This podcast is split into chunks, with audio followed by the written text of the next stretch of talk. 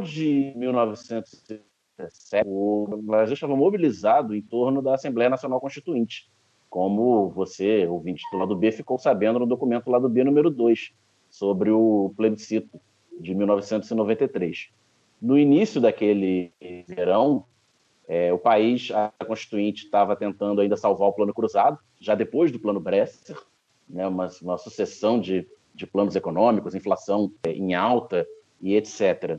E existe uma fábula, uma fábula do mal contada para todo mundo e que é, convenceu muita gente nos últimos anos, sobretudo nas últimas eleições, de que o período democrático brasileiro, o período pós-constituição, que os afoitos é, chamam de governos sociais-democratas, embora isso não seja naturalmente correto, é, disseram que a Constituição de 88 quebrou o Brasil, porque ela dá, ela dá muitos direitos e não dá deveres para os cidadãos, ou ela dá muita é, função para o Estado, né, gera muito custo né, para que o Estado forneça todos esses direitos, e que após esses 30 e poucos anos, o, o Brasil por excesso de Estado precisamos de um choque liberal, neoliberal, ultraliberal, como você quiser.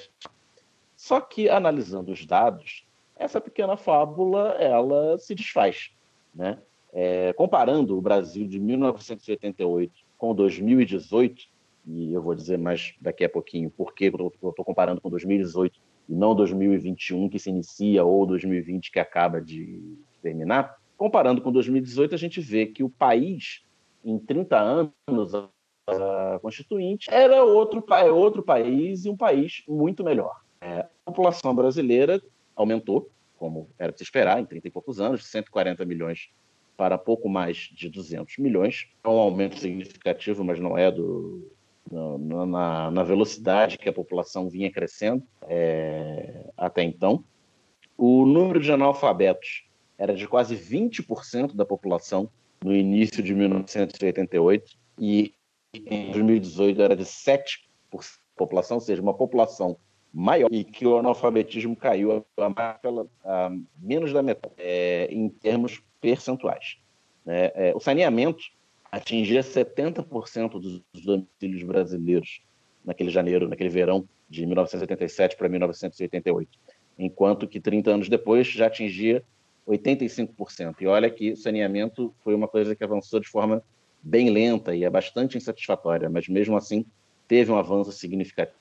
O salário mínimo é, comprava, no, em 1978, comprava o equivalente a 600 reais de 2018. E em 2018 era de 954 reais.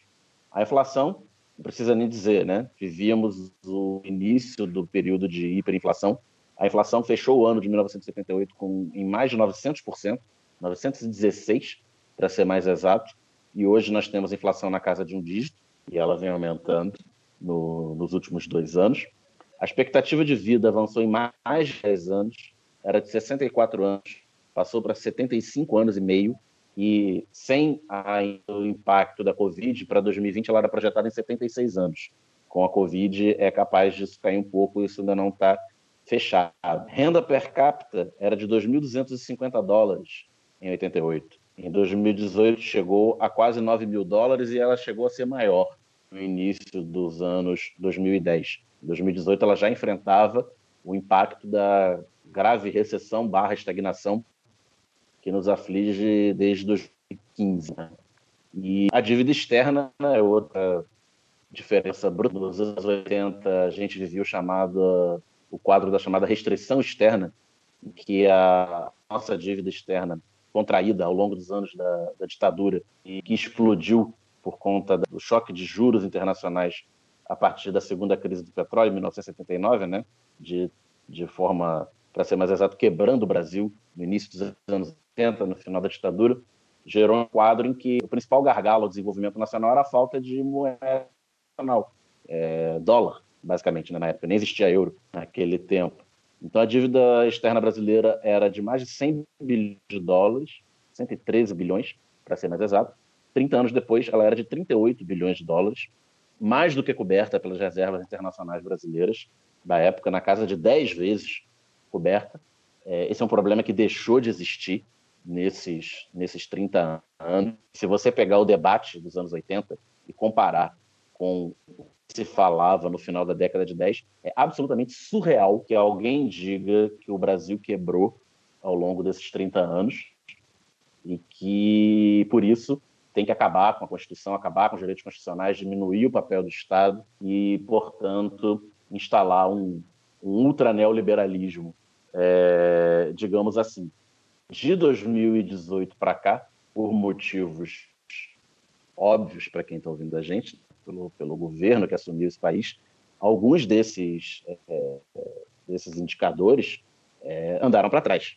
Né? É, a renda per capita que eu falei aqui, que chegou a quase 9 mil dólares e já tinha sido maior, ela se retraiu em mais de mil dólares, abaixo de 8 mil, é, em 2020. 4% de retração do PIB, 2020, 2019 estagnada, a população segue aumentando, embora em velocidade cada vez maior, é uma conta, uma conta de aritmética. A, a inflação, né, que chegou a 2% em 2018, já passou de 5 em 2020, sobretudo alimenta, né, pressionando os mais pobres.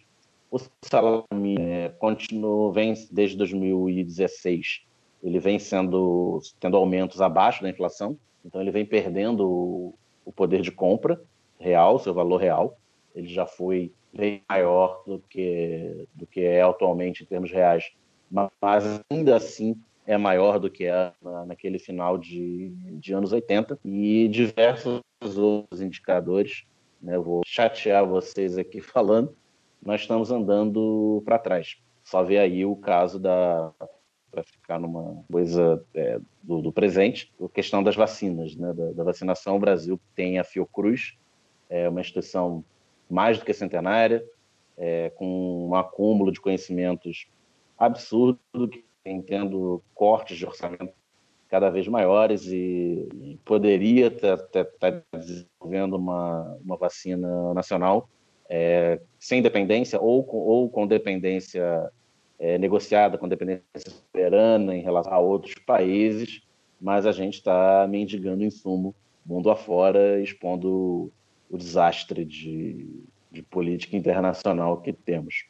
Mas, enfim, esse, esse pequeno introdutório foi para situar vocês o que, que era aquele Brasil do verão de 87 para 88, um país em que até a maconha era ruim.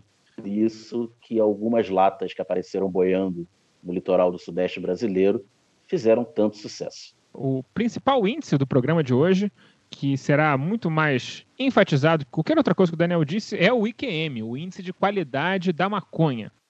Olá, ouvintes da Central 3. Bem-vindos ao Documento Lado B, esse nosso podcast especial mensal onde os painelistas abordarão um único tema histórico. Aqui nós iremos desdobrar esse tema de maneira leve, contextualizada, com curiosidades, trechos de matérias, entrevistas, depoimentos, enfim. A nossa pegada aqui é contar uma historinha de uma maneira divertida e bacana. Nesse terceiro episódio falaremos do Verão da Lata, episódio pitoresco da história do Brasil, ocorrido em 87, para 88, ali entre outubro e fevereiro, quando um navio despejou milhares de latas de maconha no litoral fluminense, fazendo a festa da rapaziada. Em setembro de 87, na costa brasileira, próximo ao Rio de Janeiro, os tripulantes do navio Solana Star, que fazia a rota Austrália-Miami, receberam a seguinte notícia via rádio: Amiguinho, tem boi na linha, amiguinho. Desesperados e com medo de serem abordados por navios da Marinha Brasileira, despejaram toda a sua carga no mar. 22 toneladas jogadas no oceano. Poderíamos estar falando aqui de um desastre ambiental da proporção do petroleiro Exxon Valdez, mas na verdade estamos apenas falando do melhor verão da vida de muito carioca, pois as 22 toneladas eram de maconha. E não era a maconha que se encontrava normalmente por aqui na época, notoriamente de baixa qualidade. As latas transportavam o padrão ouro da cannabis anos 80, destinada ao exigente mercado dos Estados Unidos, que tinha sua produção nacional na Califórnia e o já consagrado tráfico pela fronteira mexicana. O livre mercado da maconha estava pegando fogo lá nos Estados Unidos. De bandeira panamenha, o navio abasteceu a carga na Tailândia e deveria parar no Brasil para repassar a maconha para outras duas embarcações que fariam a carga chegar lá nos Estados Unidos. Mas as autoridades brasileiras, contactadas ainda em agosto pelo DEA, o Departamento Antidroga dos Estados Unidos, ou seja, mais de um mês antes da maconha passar por aqui, saiu em busca do Solano Star com essa informação debaixo do braço. A Marinha lançou mão até da fragata Independente, seu mais poderoso navio de guerra, em uma operação gigantesca de caça aos traficantes. Porém, como tudo que um bom militar no Brasil faz, não conseguiu achar o barco, encerrou as buscas e deu o caso como encerrado. Afinal, havia muito meio-fio para ser pintado no quartel. O advogado criminalista Vanderlei Rebelo Filho e o delegado federal Antônio Carlos Rael contam o que era receber uma ordem dos Yankees na época, em áudio retirado do documentário Verão da Lata, de Tocha Alves e Haná Weissman. Tinha toda aquela coisa de DEA, né, o, a agência americana de combate às drogas. Todo mundo rezava na cartilha deles, todo mundo dizia amém para tudo que eles falavam. Os americanos pedem, entenda-se isso como uma ordem, porque a prioridade Brasília precisa da verba dos americanos. Praticamente nós ficamos esses meses aí de agosto, dois, três meses trabalhando só nesse caso do Solano Star, sem nos preocupar com mais nada, com nenhum dos nossos grandes problemas domésticos. Sem saber que o Brasil já estava ciente da parada, o Solano Star seguia seu rumo. Em Miami, o grande traficante-chefe do bando então era preso. Embora não tenham sido vistos pela Marinha, consta que os tripulantes do navio viram as embarcações brasileiras, porque afinal eles não eram milicos, então eles sabiam o que eles estavam fazendo. Então tomaram a seguinte decisão, uma decisão que mudaria o verão de 87 para 88 no Brasil por completo.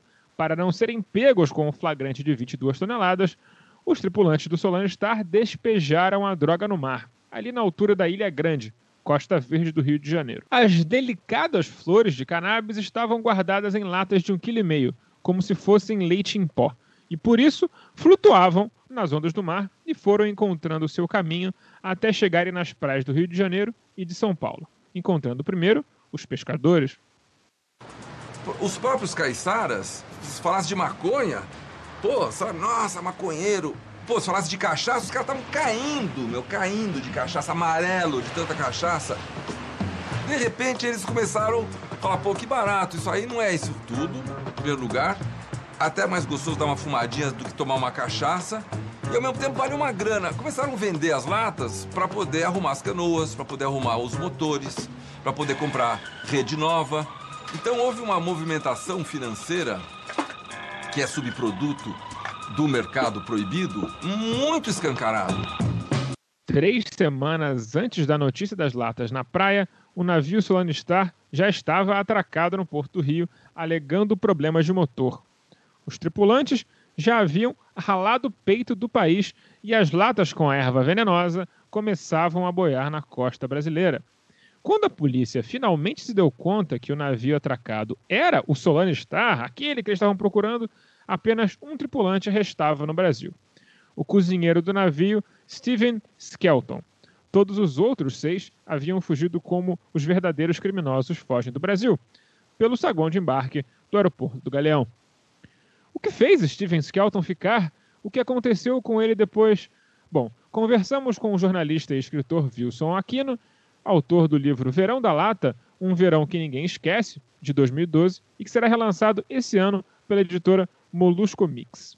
Então, logo eles fundiaram, na Baía de Guanabara, é, no dia seguinte eles começaram a ir embora. Tanto é que três dias depois todos já tinham ido embora. O único que ficou foi o cozinheiro, enfim, que se dizia cozinheiro, que se chamava Steve Skelton, e ele, ele alegou que ficou é, aguardando o reparo do, do, barco. Ficou encarregado de ficar tomando conta aqui do navio, enquanto ele era reparado. Enfim, mas dizem que ele tinha arrumado uma namorada, enfim, e ele teria ficado por causa disso. Com o apare... Aí o aparecimento das latas, enfim, acabou complicando a situação do, do Steven Skelton, porque a partir daí a Polícia Federal tinha o que eles chamam de materialidade do crime, né? que era as latas de maconha. Ele acabou sendo preso é, os outros já tinham ido embora mesmo. No total eram sete tripulantes, né? seis já tinham ido embora, só tinha ficado ele, então ele foi o único que ficou preso.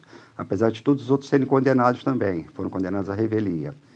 É, porém, É, um ano depois, ele foi preso já em dezembro de 87, enfim. O, o, o, eles chegaram aqui no, ele chegou no Brasil, no Rio, em setembro, em dezembro ele já estava preso, e ele ficou preso mais ou menos até novembro de 88, quando o Supremo Tribunal Federal achou que não tinha prova, é, porque na verdade depois a polícia, a, além das latas que apareceram, a polícia achou assim alguns decigramas de maconha no, no, no barco, enfim.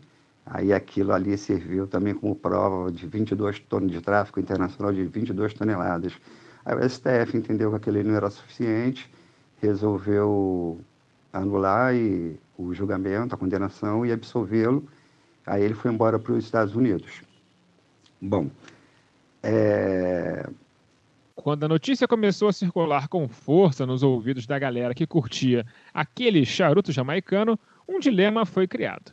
Ao mesmo tempo que era uma oportunidade única de conseguir algo muito melhor que a maconha horrível e extremamente fedorenta que fazia o usuário pigarrear mais do que um fumante inveterado, o maconheiro era uma categoria social abertamente odiada por grande parte da população, tanto de esquerda quanto de direita. O Brizola, por exemplo, odiava maconheiro. Se aventurar a nadar ou pegar pequenos barcos para ir atrás das latas representava um risco maior do que o de rodar na mão da polícia. O risco era mesmo de ser linchado na beira da praia. Então a população fez o que qualquer pessoa de bom senso faria nessa situação. Eles foram atrás da lata, mas com muito cuidado. Embaladas e enlatadas, a maconha tailandesa, cuja boa fama é internacional, é uma droga de grande prestígio, ela acabou ficando conservada e conseguia aguentar as longas viagens mar adentro sem grande oxidação, porque a maior parte das latinhas era de aço inox.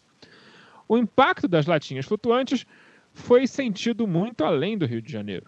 A maconha boiou por toda a região, chegando em praias como Guarujá e Ubatuba, no litoral norte de São Paulo. Por lá, a abertura das latas em rodas de amigos virou uma espécie de ritual cult, um evento especial. São Paulo também foi o estado onde mais latas foram apreendidas, 2.533 contra 755 do Rio de Janeiro. Até no Rio Grande do Sul, a maconha enlatada chegou. A Polícia Federal relata quatro apreensões no estado mais ao sul do país. Ao todo, mais de 3.200 latas foram apreendidas. Com isso, se estima que quase 12 mil latas de maconha pararam na mão do povo. E falando em polícia e em barato, no Rio de Janeiro, a APM e a Polícia Civil não reprimiram os portadores e usuários das latas da alegria como esperado na visão social sobre a maconha na época. Oficialmente, isso se explica pelo fato de a droga não ter passado pelas mãos do tráfico e ter virado uma espécie de bem comum, uma coisa da comunidade, da população, um direito universal, um clima de constituinte, como disse o Daniel. Então, assim, quem encontrava a lata tinha o hábito de repartir o butim com qualquer pessoa que pedisse matéria-prima para dar um dois. Como essa história parece um tanto quanto colorida e improvável na realidade onde a gente vive, trago novamente o Wilson Aquino para responder se essa falta de repressão estava, na verdade, relacionada à classe social da maior parte dos lateiros, em sua maioria de classe média branca da zona sul do Rio de Janeiro, e os endinheirados paulistas que veraneavam à época no luxuosíssimo Guarujá. A gente sabe que a maioria da classe média fumou, né? Mas é, não sei se como ela, ela é porque a gente trabalha aqui com a capital, né? Mas é, a, a, maconha em lata ela apareceu ao longo de todo o litoral. Enfim, lá no, em Ubatuba, por exemplo, lá na, no, no, litoral norte, é, eram os pescadores, os caiçaras, os turistas, enfim, também. Né? É, em Guaratiba, a gente teve um caso de um caseiro que pegou, a Polícia Federal acabou prendendo ele com mais de 300 latas, enfim. É, então, assim, foi, acho que foi uma coisa é, bem, bem heterogênea, né? Todo mundo, todo mundo, todas as classes sociais, enfim, tiveram acesso a, a, ao, a, lata, né? Enfim. Ao que parece, esse enorme fluxo de maconha meio que banalizou o consumo da droga e ajudou a quebrar muito dos tabus que havia em relação à droga na época ao menos entre as classes médias paulistas e cariocas. Parece curioso falar que em 87, depois de mais de uma década regada a cocaína, as pessoas ainda viam a maconha como uma droga perigosíssima, que matava, que viciava, que destruía famílias. Enquanto isso, estava lá o pessoal no mercado financeiro, né, destruindo seus septos nasais. Aquino também nos responde sobre esse pânico moral criado em cima da maconha tailandesa e se isso mudou a visão das pessoas em geral sobre a droga. A repercussão que teve não foi negativa é, pelo contrário, foi folclórica, foi engraçada, enfim. É, as pessoas assim, não viam muita maldade naquele lance ali do cara pegar, porque assim, é diferente do cara tá indo na boca de fumo comprar, né? As latas estavam pegando, porra, no mar, na praia, enfim. Então foi mais, foi encarado mais assim, com uma, um, um mais deboche do que preocupação, enfim. E a Polícia Federal fez muitas incursões, prendeu muita gente que estava vendendo. A Polícia Federal fez muitas operações é, nos portos é, e revistavam todas as embarcações. Enfim, e, e, os navios também da Marinha ficavam. Até os navios da Petrobras eram usados para ficar catando lata no mar, enfim. É, não, assim, é, foi uma, não foi um evento assim é, trágico, enfim, foi um evento mais para cômico, enfim, e muito inusitado, né? Enfim, uma coisa realmente surreal, mas assim foi foi mal compreendido, né? Acredito, né? A gente olhando hoje, né? É, porque você tem mesmo pela reação da sociedade, né? Que não, não viu isso como uma tragédia, enfim, é, a gente poderia ter quem sabe ter aproveitado esse episódio para discutir melhor essa relação de, de, da sociedade com as drogas, né? principalmente a repressão, a guerra contra as drogas, que, enfim, causa tanta morte que assim, os países mais desenvolvidos hoje estão, estão vendo que é, é a política errada para lidar com o tema. Enfim, mas infelizmente a gente aqui é, cada vez está andando mais para trás, mas o Verão da Lata acabou sendo um, um, um episódio bem folclórico né, na história contemporânea, né, principalmente do aqui no Rio de Janeiro, onde eu acho que foi, fez mais sucesso, também pela repercussão, né, e entra para os anais da história aí como é, um fato curioso, engraçado e, e positivo. E como o ambiente de música é ambiente de droga, e todo mundo sabe muito bem disso, pergunto para o fulião de plantão Caio Belandi como foi o carnaval e o impacto do verão da lata no mercado fonográfico brasileiro. Para as autoridades brasileiras, né, a operação policial ali no âmbito do verão da lata pode ser considerado um fracasso. Uh, para a cultura popular, o episódio foi um sucesso. Cercado de mistérios, o aparecimento das maconhas de alta qualidade fez o brasileiro, em especial carioca, lavar a alma com bom humor, já característico do nosso povo, que faz troça até nas piores situações, né? Além de fumar a erva da boa, claro, a rapaziada fez a troça de tudo que é jeito, com o caso trazido pelo Solano Star. Ajudadas pelo clima tropical do verão no Rio, as latas ganharam não só as praias, como as ruas. Com o episódio ainda pouco esclarecido na mídia, os populares atribuíam o aparecimento do presentinho a Iemanjá, a orixá dos oceanos, e Netuno, o deus romano dos mares.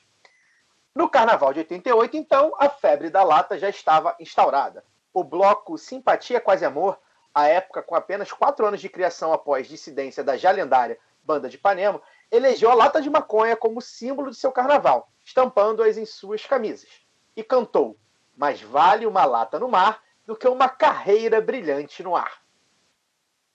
Já o Sovaco de Cristo, outro bloco da Zona Sul do Rio que tinha acabado de surgir, também falou das latinhas com a erva. Ricardo de Carvalho Duarte, o poeta, compositor e roteirista conhecido como Chacal, fez poesia. Da lata saiu o gênio da fumaça, que do mar veio para areia, coisa boa deu na praia.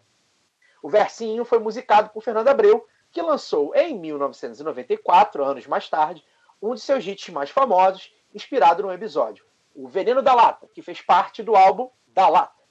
A música é a mais clara referência na cultura popular brasileira ao episódio. E, na voz e no swing da carioquíssima Fernanda Abreu, fez bastante sucesso na época. Inclusive, da lata virou gíria pra coisa boa na época, né? Hoje É. já meio que sumiu, mas ali nos anos 90 ainda existia bastante. Swing,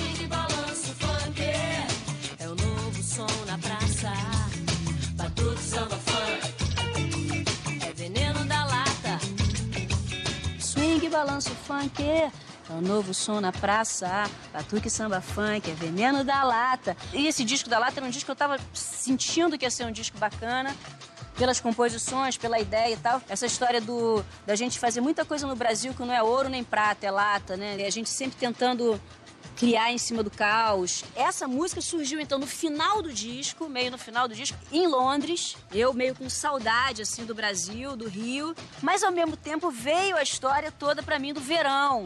Porra, de que o fumo da lata era um super fumo bom pra caramba.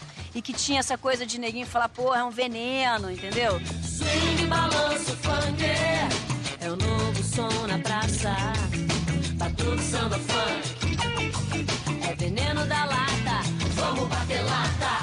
É importante lembrar que o Brasil vivia naquele verão de 87 um momento de abertura democrática, né? Após os 21 anos de ditadura militar, né? Isso significava dizer que as pessoas falavam e cantavam as coisas sem a preocupação com a censura que existia nas décadas anteriores. A classe média ali respirava a chamada contracultura e não falava só de amor e nem só de política, mas também de sexo, de drogas e o rock and roll surgia na esteira tardia dos anos 60 e 70 que o mundo eh, viveu esse, essa euforia, né? Por coincidência, duas músicas do Paralamas do Sucesso, banda carioca que representa bastante o espírito daquela época, foram incorporadas ao episódio do Verão da Lata. A novidade, composta pelo líder do grupo Herbert Viana e Gilberto Gil, dizia, abre aspas, a novidade veio dar a praia, a novidade era o máximo e a novidade que seria um sonho. Fecha aspas. Só que a música foi lançada em 86, portanto, um ano antes, no álbum Selvagem, antes do, do episódio do Verão da Lata. E a novidade da música, falada na música, era a guerra, mas que por uns versos casou bem, casou.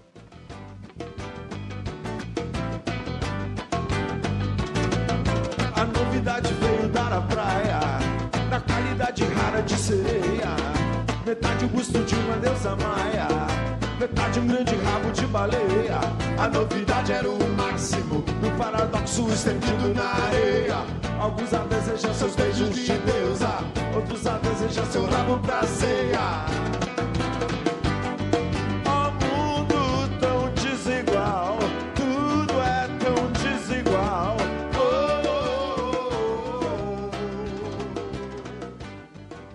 Já a Melô do Marinheiro, composta pelos outros dois paralamas, Bi Ribeiro e João Baroni, também de 86, do mesmo álbum.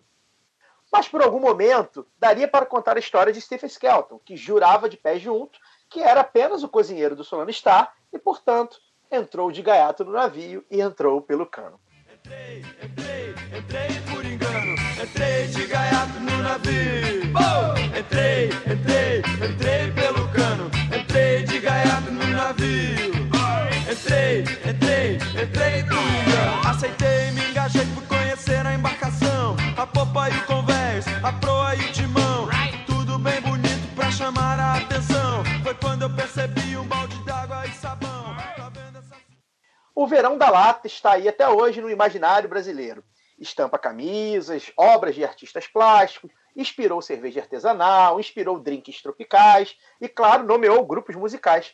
Atualmente há uma banda de punk rock gaúcha chamada Solana Star. Uma vez que o navio ficou abandonado no Porto Rio, ele acabou sendo levado a leilão. O Solana Star acabou virando Charles Henry e depois foi novamente vendido para virar navio de suporte da indústria pesqueira japonesa com o nome de Tunamar.